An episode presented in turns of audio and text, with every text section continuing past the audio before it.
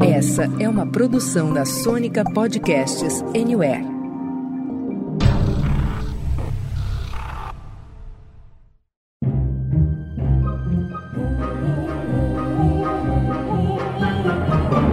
Senta, que lá vem spoiler.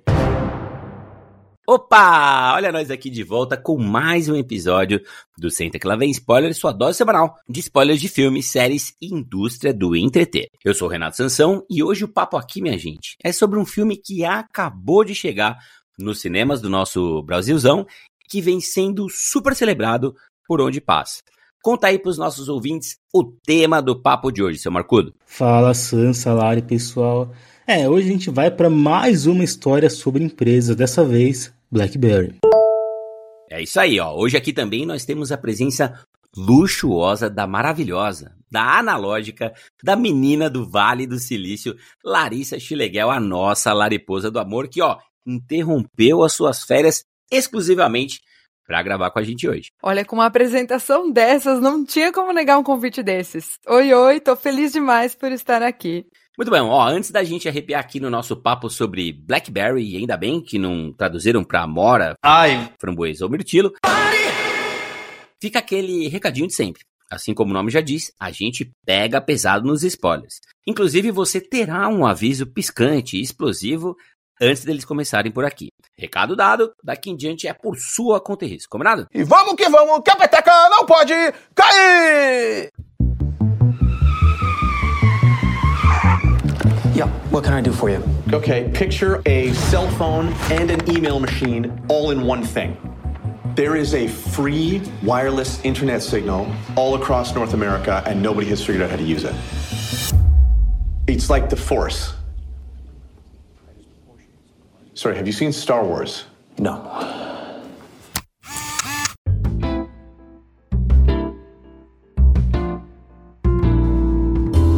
Muito bem, meus queridos, o negócio é o seguinte: o filme Blackberry, que tá mandando os seus SMS lá no mundo todo desde maio desse ano, e só agora chega no Brasil, e obrigado aí, Diamond Films, conta em detalhes e num tom quase documental a ascensão e queda do celular Blackberry e da empresa canadense Research in Motion. Os seus co-CEOs Mike Lazaridis e Jim Basile ou melhor, Jim Balzilli, foram dois dos empresários mais famosos do Canadá, e a região lá de Waterloo se tornou aí o equivalente canadense ao Vale do Silício. Vocês sabiam dessa, gente? Eu não sabia da comparação, mas faz sentido, né? Eu sempre adorei esse mundo dos celulares.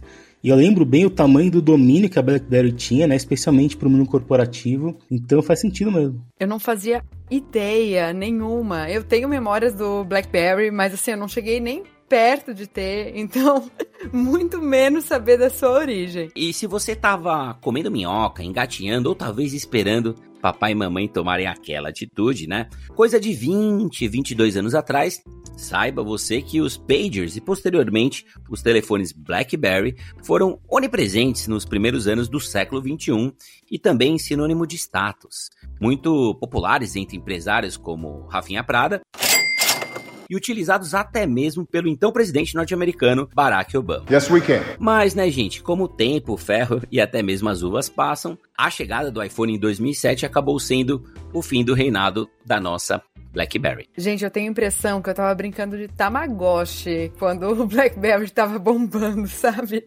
É, eu lembro dele, mas para mim era tecnologia demais. O máximo que eu tive naquela fase foi aquele Nokia com lanterninha que veio um pouquinho de, depois, ou por esses, por esses anos aí. Mas o BlackBerry era too much. Ô, Lari Marcudo, você sabe que o filme mostra isso? E eu lembrei muito daquele discurso, cara, do Steve Jobs, que é praticamente uma masterclass de TED Talks, apresentando, né, o iPhone e todo mundo parou o que estava fazendo. Cara, a gente parou o trabalho, parecia jogo de Copa do Mundo, vendo ele descortinando as novidades. Não é só um celular, não é só um bagulho que manda e-mail, não é só um troço que você ouve música, é tudo isso num aparelho único. Well, what we're going to do is get rid of all these buttons and just make a giant screen. A giant screen. A gente ficou de boca aberta. Eu lembro que tinha gente comemorando. E depois tiveram filas na Apple. Inclusive, Rodrigo Cunha, que tá ouvindo a gente, pegou mais de quatro horas de fila para comprar o primeiro iPhone quando ele chegou no Brasil um pouquinho depois. Eu acho muito doido o quanto o iPhone veio para realmente escrever a história que a gente tá vivendo hoje, que saiu daquela ideia de um telefone para fazer ligações e mandar mensagem, mas colocar o consumo nas nossas mãos. Isso mudou completamente o mercado, mudou a forma como a gente interage com o mundo mesmo. E fala muito sobre é, a nossa vida. Então, esse filme, mesmo que a Apple apareça só como um pano de fundo ali, eu achei muito bacana isso. Quanto os caras pararam no tempo pensando só o telefone como trocar informação, né? Falar com outras pessoas no universo corporativo. E a gente está vivendo um outro cenário completamente diferente a partir do iPhone. Ah, é que nem o, um personagem fala no filme, né? Eles pararam de vender minutos para vender dados. É uma revolução mesmo o iPhone. Bom, minha gente, a grande mente por trás dessa produção é do canadense Matt Johnson, que dirigiu, coescreveu o roteiro e interpreta aqui o Doug, um dos sócios da empresa, certamente o principal alívio cômico do filme e que tá, pelo menos para mim, a cara do saudoso escritor David Foster Wallace. No elenco, além do Matt, destaque também para o comediante Jay Baruchel, muito conhecido por sua atuação em comédias como Os Brutamontes e Elfim.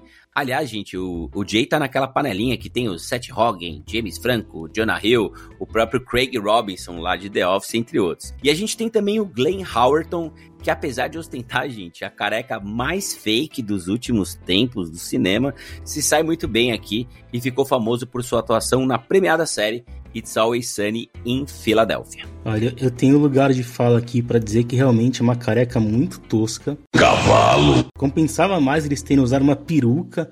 Agora, a cabeleira branca do Jay Barucho também, olha. Olha, a cabeleira branca até dá para justificar, porque eu vi a foto do original e até é parecido. Agora, a careca me tirou do filme em alguns momentos, tá? Eu me peguei observando aquilo e pensando, gente, não é possível. Como ninguém parou isso para mudar? Não faz sentido. Como deixaram passar essa careca, né, gente? Adorei o lugar de fala, viu, Marcudo? Olha só, antes da gente entrar de cabeça aqui no papo sobre o filme, vamos dar aquela nossa tradicional passadinha para ver o que, que o público e também a crítica tem achado dessa produção. Conta pra gente, Lariposa. Sansa, apesar de ser um filme canadense, podemos dizer que a recepção tá bem tropical.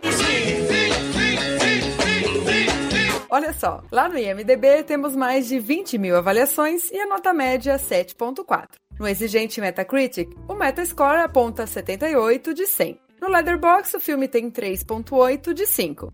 E no Rotten Tomatoes, olha só, o filme conta com a aprovação de 98% da crítica e 95% do público. Mas chegou a hora da gente falar do que realmente importa aqui nessa bagaça, que é claro a opinião do Senta que lá vem spoiler. O Marcudo, o Brasil, o Canadá e o mundo todo quer saber. Quais são as suas primeiras impressões sobre Blackberry? Olha, eu tava conversando com o Sansa depois que eu vi o filme, e eu falei para ele que nessa onda, né, desses filmes que falam sobre histórias de empresa, que nem mais recentemente teve o Aero, o Tetris e tal, eu acho que Blackberry é o melhor deles, né? O Tetris é, é tão fictício que até brinca com isso na linguagem. O Aero já é mais pé no chão, mas mostra aquele mundo colorido. E o BlackBerry é o único que talvez se passe no mundo real, né? E mostra uma empresa que atingiu o ápice, mas a, a empáfia, né? Fez aquilo tudo ruir. É, eu acho que o filme vai bem mostrando a ascensão, é, como cada um do, dos co-CEOs, né? O Jim e o Mike, eles têm um papel fundamental no processo. Cada um sendo brilhante até no seu campo, né? E, e como a, a paixão por aquilo fez com que eles pulassem etapas essenciais para os negócios darem certo. O problema para mim está justamente na parte final da derrocada, porque eu acho que a partir dali a coisa parece meio corrida, algumas motivações ficaram meio jogadas assim. Mas eu acho que no geral o Matt Johnson fez um bom trabalho. A BlackBerry foi um colosso mesmo na telefonia. E eu sinto que o filme conseguiu apresentar bem essa história, que é envolvente. Foi curioso ver né, aquele grupo de nerds que trabalham praticamente numa garagem também, conseguindo chegar onde eles chegaram. Então eu acho que vale a pena ir ao cinema, sim. Gente, é, para começar, eu acho legal trazer o orçamento desse filme aqui né? O, o Matt fez esse filme com 5 milhões de dólares. É um valor super, mas assim, extremamente baixo para um filme como esse, E as decisões do filme são muito inteligentes nesse sentido, né? A montagem, os cortes, a edição, né? A quantidade de pessoas envolvidas no elenco, você vê que é um elenco bem enxutinho. Então eu acho que o filme ele é muito inteligente, sabe? Na feitura da coisa como um todo. É, ele me lembrou um pouquinho a rede social, né? Já faz um tempo que a gente assistiu lá do David Fincher lá atrás, que acaba sendo um filme muito mais intenso, né? Que coloca muito mais o bem contra o mal.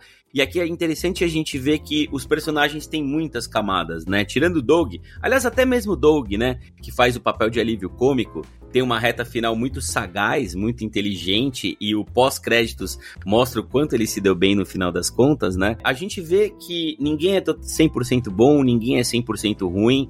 É, eu acho o prólogo desse filme das coisas mais interessantes dentro de filmes de marca.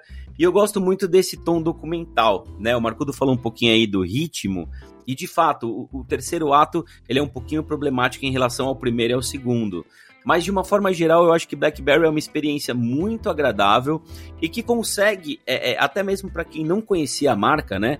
Ou tinha ouvido falar ou não fazia ideia do que se tratava, né? Ouvia num quiz de velharias ali do BuzzFeed, conhecer um pouco mais sobre a história da marca e como ela começou, como tantas outras começam, né?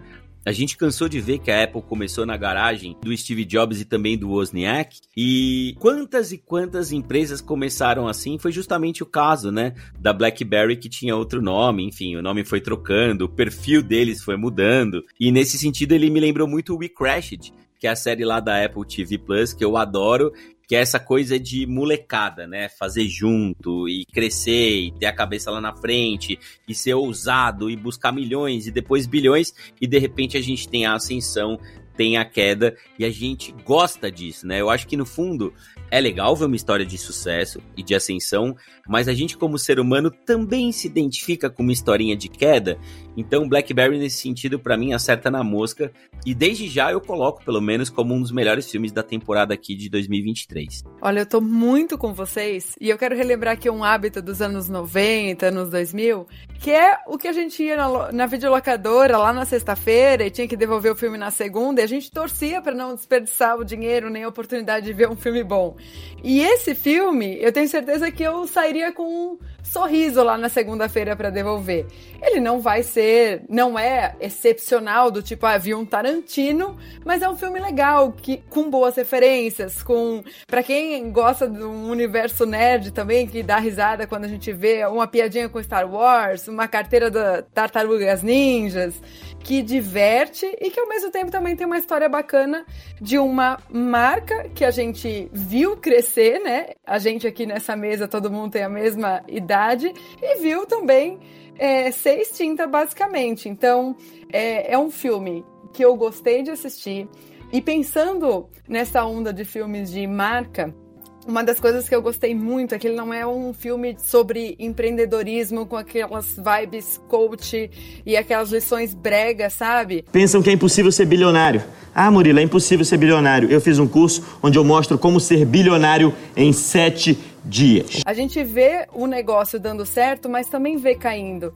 E justamente quando nas cenas que eventualmente poderia ter alguma lição do tipo, vamos acabar com a alegria desses funcionários que trabalham brincando com jogos e tendo noite de filmes, nananã, e o negócio vai bombar. Não, é o contrário. E a forma como o diretor conduz uma cena dessas é justamente com ironia, é colocando a câmera com vários close-ups para ver a reação das pessoas. É justamente de dentro do próprio filme que fala sobre uma marca, ironizar um produto como o BlackBerry. Então, essa sagacidade faz o filme ser muito bacana. Eu gostei demais. E ó, você que tá no SQLBS há muito tempo ou que chegou agora, Agora a gente tem uma vinhetinha avisando dos spoilers desse programa. O Marcudo fez questão de gravar para vocês. Escuta só. Uh, e atenção, pessoal, a partir daqui a gente vai falar sobre spoilers do filme. Então, se você não assistiu, tá dado o recado. Vamos lá, gente. Ó, eu vi muita gente por aí comentando que a estrutura do filme, que foge um pouco, né, do convencional, daquela coisa episódica, é um dos maiores triunfos aqui de Blackberry. Queria saber se vocês concordam com isso e se esse tom mais documental, com digamos um humor canadense, pegou vocês? Como é que foi, Marcudo? Eu não sei se foge tanto do convencional, a gente vê vários artifícios de linguagem bem usados, né? Tem aqueles filtros diferentes para remeter à época no passado, por exemplo. Uh, o diretor de fotografia, né, o Jared Webb, ele consegue transmitir bem os sentimentos dos personagens. E, e eu nem senti tanto humor assim, eu só ri em alguns momentos, mas eu acho que o, o filme funciona porque é redondinho, né? É, como relato histórico, ele vai bem também, mostrando o iPhone, né, que o Mike fazia questão de rebaixar sempre. A gente estava conversando aqui sobre como foi o lançamento do iPhone e, e realmente parecia que eu estava assistindo o futuro sendo feito. E eu acho que o filme é, não, não consegue se aprofundar tanto nessa questão. É por isso que eu acho que ele falha um pouco aí é, na parte da derrocada que nem eu tinha falado. Mas eu queria falar um pouquinho das atuações. Assim, não que o Jay Baruchel vá mal, mas eu acho que ele não consegue trazer muita profundidade do Mike. O filme até mostra como aos poucos ele vai mudando de postura, de comportamento, vai ficando com mais raiva. Fisicamente ele também muda, mas, mas o que é legal é que o, o diretor, né, o Johnson, ele coloca bastante o Mike no escuro, que é como a vida dele estava ficando, né? E coloca ele encaixotado pelo cenário, ele estava cada vez mais sem saída diante daquela investida da Apple com o iPhone. E também tinha o desdém do Jim com a empresa, que estava tudo, tudo. Está tudo fodido. Acumulando para aquela, derroca, aquela derrocada. E um momento de ruptura entre o Jim e o Mike, né? Eles aparecem numa sala escura com aquelas máscaras do Jim na parede.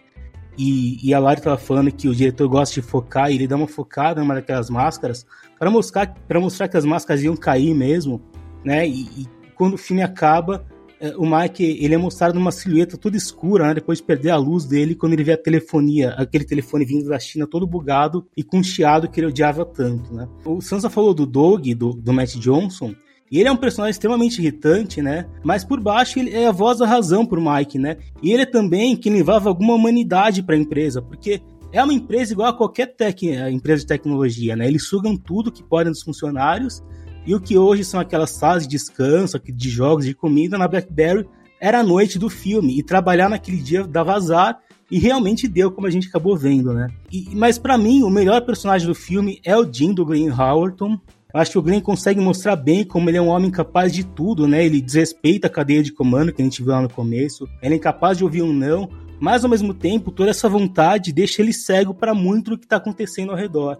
Então, para mim, ele é o melhor personagem do filme. Eu quero começar aqui dizendo um alô, alô pro nosso amigo Rafa Prada, que ama filmes curtinhos. Esse aqui, ó, um chuchuzinho, uma hora e meia, uma hora e quarenta ali termina feliz de ver um filme breve, sucinto, embora concordo com o Marcudo que tem alguns probleminhas aí no último ato. E de um modo geral, eu percebo que eu tenho uma certa implicância com filmes baseados em história real, que se aproveita da possibilidade de utilizar os letterings no final, que ele vai caminhando até um ponto onde simplesmente, ah, agora deu, não vou produzir mais, coloca aqui uma legenda do que aconteceu com tal personagem, tá entregue, tá tudo certo. Então, eu acho um final meio preguiçoso.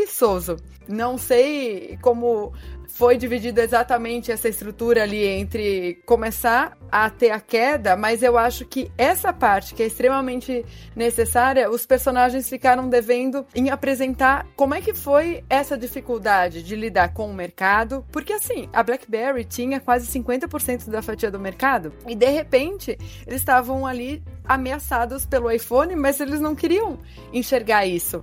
Eles não aceitaram, eles não ouviram seus clientes e não observaram os concorrentes. Então, é, essa abordagem diante do olhar dos protagonistas eu achei que poderia ter sido mais desenvolvida. Ao mesmo tempo, eu também gosto dessa, dessa misturinha ali entre eles do Doug, aquele cara nerd descolado, que acaba trazendo, sim, um alívio cômico, só pelo fato de ele usar aquela faixa vermelha o tempo todo, a gente já dá uma risada, né? É, ele é o cara que manja do produto, mas não tem nenhum tino pros, pros negócios. Depois a gente tem o Mike, que vai sendo corrompido ali pela necessidade também de ser o cara que conduz ali o CEO ou co-CEO, como às vezes ele mesmo se coloca, mas isso vai transformando ele. E aí chega o Jim, que é aquele cara que, chega a quebrar um telefone lá na cabine de tamanha é a, a, raiva que ele sente quando ele não consegue controlar uma situação. Então é um combo interessante de como eles é, conduziram a marca, mas que ao mesmo tempo levou ao fracasso total. Então, por serem personagens tão interessantes, eu queria ter visto um pouquinho mais dessa conexão sendo rachada entre eles, sabe? Gente, acho, acho que vocês colocaram super bem. Eu só queria fazer um acréscimo aqui, porque a gente tem é, a presença super luxuosa do Michael Ironside, né, veteraníssimo, que teve lá em Tropas Estelares, no primeiro Top Gun, né, como Jester, também no Vingador do Futuro, entre inúmeras outras produções, ele faz um gerentão, né, cara, um inspetor, gerente, nem lembro o cargo que ele tinha aqui, que ele muda completamente o tom, né? Eles usam esse personagem para mudar o perfil da empresa, que deixa de ser aquela coisa da galera de TI que vai jogar o, o game, todo mundo junto a partir das 5 horas, né? A sexta-feira de filme que eles faziam Friday Movies ali para assistir coisas do tipo Tartarugas Ninja, De Volta pro Futuro, entre outros. Então ele deixa a coisa séria, né? E eu achei muito interessante porque o, o Jim, encontra ele numa outra empresa, ele dá um puta esporro no, no funcionário, ele fala assim, cara, é disso que eu tô precisando, né? Esse perfil que tá faltando para botar ordem lá na empresa. E eu achei a atuação do, do, do Michael sensacional, assim. Um pouquinho caricata, assim, acho que até porque o filme pede um pouco disso, ele tem um pouquinho desse tom, mas para mim foi excelente também.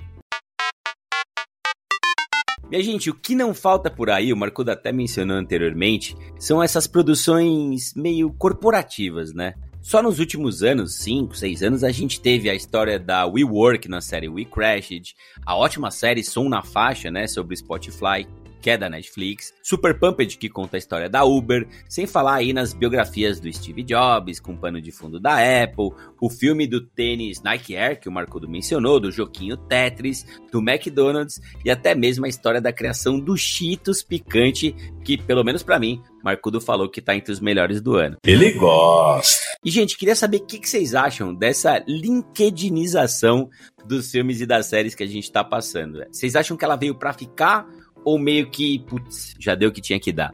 Olha, eu podia fazer o papel de Lari Levola aqui de cara e já chegar com os dois pés e dizer assim, deu desse negócio de fazer filme de marca, mas eu me dei a lição de dar uma pesquisada e pensar assim, será mesmo? Será que não dá para fazer coisas legais a partir disso?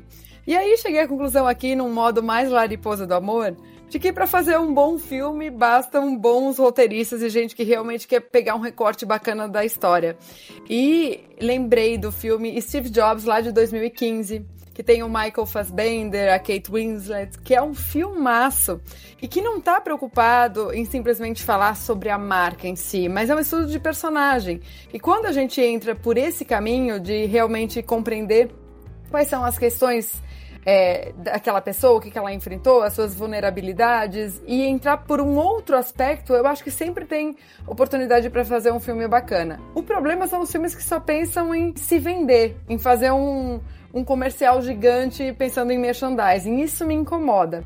Então, não é o caso aqui de Blackberry, mas Alguns filmes por aí acabaram seguindo por esse caminho, tipo o Gran Turismo, aí já não é muito a minha vibe. E também quero dizer que filmes como Air, que é muito mais um feeling good movie, assim, do que realmente mostrar diversidades que tem. E para um filme ser bom, a gente tem que mostrar as dificuldades que existem ali, aquilo que foi realmente difícil. Quando a gente tem só uma coisa boa para relatar, para chegar num lugar de sucesso e enaltecer uma jornada acaba se tornando um filme ruim. A gente quer ver quais são os empecilhos que o personagem enfrenta para chegar num determinado lugar. Então, Blackberry acaba se tornando legal justamente por ter a queda. Não, eu quero lembrar, viu, Lari, Marcudo, que a maior bilheteria aqui de 2023 foi um desses, né? Foi um filme da Mattel. Tu meteu essa? Então, eu vou no, por um caminho um pouco diferente, menos positivo assim, menos otimista do que a Lari. Porque tudo que dá certo em Hollywood vai ser feito até saturar, é a regra para absolutamente tudo. Oppenheimer com certeza abriu a porta para uma série de filmes biográficos aí, assim como a Marvel trouxe uma enxurrada de super-herói, o Aranha Verso já está trazendo várias animações diferenciadas, o que é bom até saturar, né? Então, eles já sabem que filme corporativo funciona, então agora não vai ter mais limite, né? Quando a gente ouviu que ia sair um filme do Tetris, a gente nem imaginava como que ia ser. E foi interessante, né? O, o Sansa falou agora da Mattel, tem o sucesso aí da Barbie. A Mattel já programou trocentos filmes de brinquedos. Eu não duvido nada que venha um filme corporativo deles também. Então, para responder a pergunta do Sansa, veio para ficar. Eles podiam não exagerar, mas eu duvido que vai ser assim. Tudo muito bom, tudo muito bem, mas ó, chegou a hora de dar as nossas notinhas por aqui, hein? Quero saber do Marcudo da Lara e de você aí em casa, de 0 a 100. Quantas poltronas amarelas vocês dão aí para Framboesa, Amora, Mirtilo ou Blackberry, que tá esperando todo mundo nas salas de cinema? Ladies first. Vai lá, dona Lara. Eu vou de 77 poltronas amarelas. Vou fazer recomendação aqui para assistir com um molescudo do lado, para anotar todas as referências do mundo nerd, pop, que vocês vão se divertir. É, que nem eu falei, para mim é o melhor dessa safra de filmes corporativos, então vou dar aqui 80 poltronas amarelas. Gente, hoje eu tô feliz, eu tô, eu tô numa vibe Charlie Brown, sabe? Hoje eu acordei feliz, sonhei com ela a noite inteira. A gente tá gravando aqui num domingão, apesar de chuvoso, eu tô com, eu tô com o coração quentinho. Então eu vou dar uma nota alta pra esse filme, cara. Um dos filmes, para mim, mais interessantes, diferentinhos, até com uma pegadinha independente que me agradou demais. Vou deixar o Blackberry aqui com 88 poltronas amarelas. Muito bem, consultando aqui a calculadora do Senta Aquela Bem Spoiler, ficamos com 81.6, como não existe poltronas sem braço, 82 poltronas amarelas para Blackberry. E é isso aí, minha gente. Nós vamos ficando por aqui, sempre lembrando você que todas as semanas tem episódios fresquinhos do Senta Aquela Bem Spoiler para você escutar aí vestindo sua camiseta com estampa nerd, criando a traquitana que vai mudar o futuro do mundo, ou zapeando pelos serviços de streaming e salas de cinema em busca da sua próxima aventura. Muito obrigado, gente. Valeu, pessoal. Um abração. É isso aí, pessoal. Valeu e até a próxima.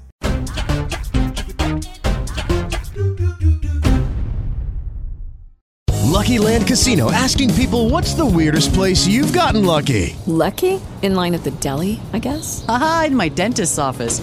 More than once, actually. Do I have to say? Yes, you do. In the car before my kids' PTA meeting. Really? Yes. Excuse me, what's the weirdest place you've gotten lucky? I never win and tell. Well, there you have it. You can get lucky anywhere playing at LuckyLandSlots.com. Play for free right now. Are you feeling lucky? No purchase necessary. Void where prohibited by law. 18 plus. Terms and conditions apply. See website for details.